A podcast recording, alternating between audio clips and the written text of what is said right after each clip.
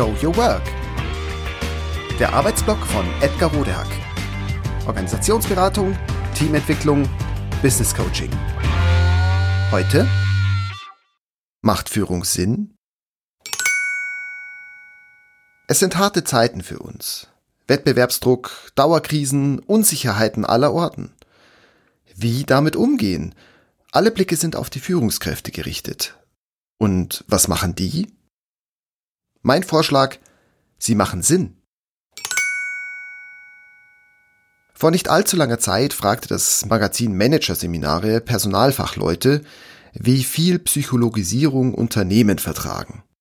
Die Experten waren sich einig. Um Menschen gut zu führen, ist psychologisches Wissen mindestens hilfreich, wenn nicht gar notwendig. Wie banal, dachte ich. Der Zweck von Führung ist doch, Menschen und Prozesse so zu organisieren, dass sie dauerhaft erfolgreich Werte schaffen. Wie soll das anders gehen, als auf die Mitarbeiterinnen und Mitarbeiter einzugehen, inklusive deren Psyche?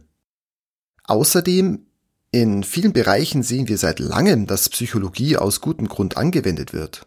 Werbung, Verkauf, Sport. Warum sollten wir ausgerechnet dort darauf verzichten, wo es besonders naheliegend ist? Bei der Führung von Menschen.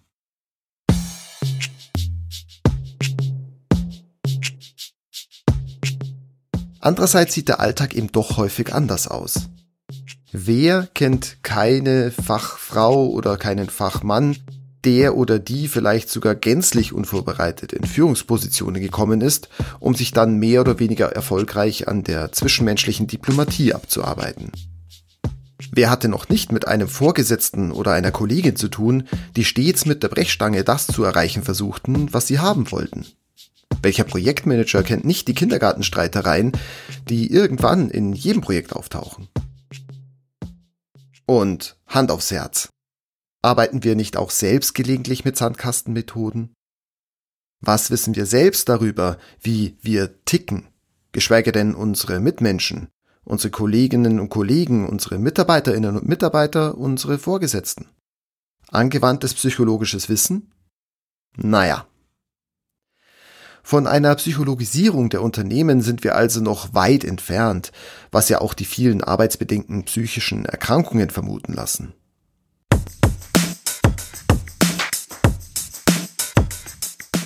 Es ist aber gar nicht notwendig, in die hässlichen Niederungen sich ausbreitender Volkskrankheiten aller Burnout hinabzusteigen, um Belege hierfür zu finden.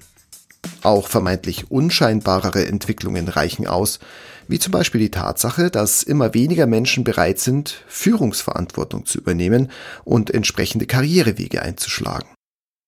Zur großen Verwunderung vieler alarmierter Unternehmen funktionieren die Motivationsmittel Status, Macht und Geld nicht mehr wie früher. Was ist nur los?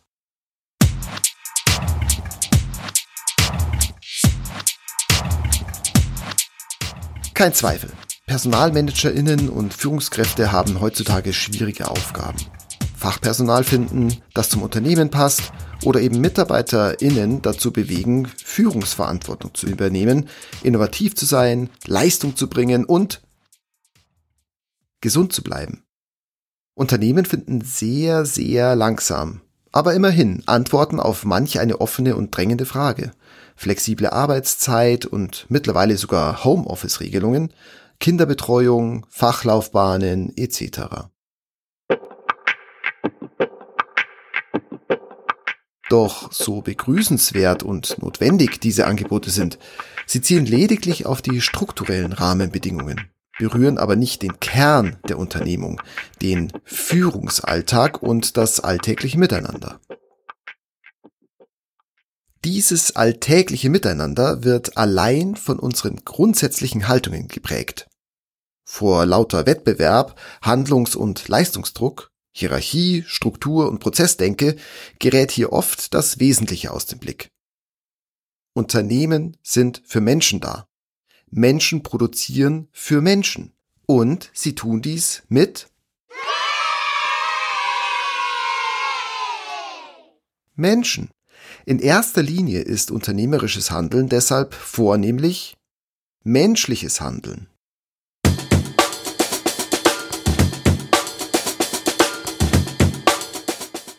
Eben jene Menschen, ihre Aktionen und Interaktionen sind der Betrachtungsgegenstand der Psychologie. Was bewegt Menschen dazu, das zu fühlen, zu denken und zu tun, was sie eben fühlen, denken und tun? Was sind ihre Motive?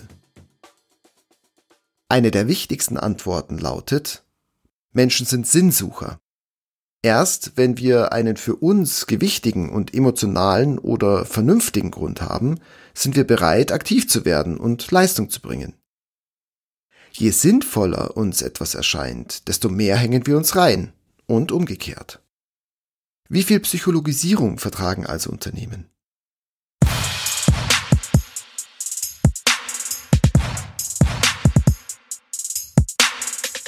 Vor allem in Zeiten des stetig steigenden Wettbewerbs wirkt die Frage skurril.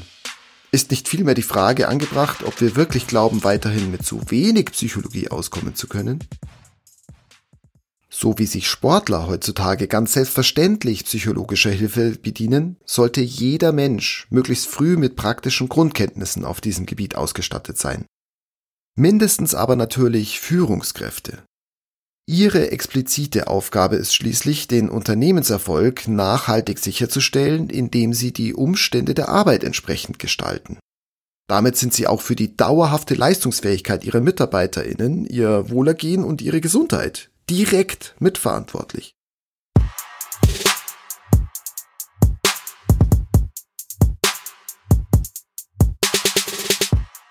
Am besten kommen sie dieser Verantwortung nach, indem sie einen guten Umgang fördern und den einzelnen Mitarbeiterinnen und Mitarbeitern erklären, warum sie welche Aufgabe haben. Dazu ist sicherlich sehr hilfreich, möglichst viel darüber zu wissen, wie Menschen ticken für den Anfang reicht vielleicht aber, sich bewusst zu machen, worum es geht, wenn wir Meetings einberufen, Projekte leiten, Telefonate führen, Excel-Listen befüllen oder Budgets aufstellen. Es geht immer und ausschließlich um Menschen und darum, unserem menschlichen Handeln einen echten Sinn zu geben.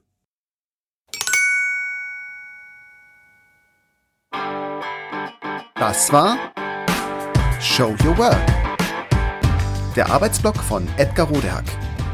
Organisationsberatung, Teamentwicklung, Business Coaching. Mehr über mich erfahren Sie auf www.rodehack.de oder direkt im Blog auf www.trellisterium.de. Wer mich kontaktieren möchte, kann das gerne tun unter info@rodehack.de oder auf LinkedIn. Vielen Dank fürs Zuhören. Bis bald!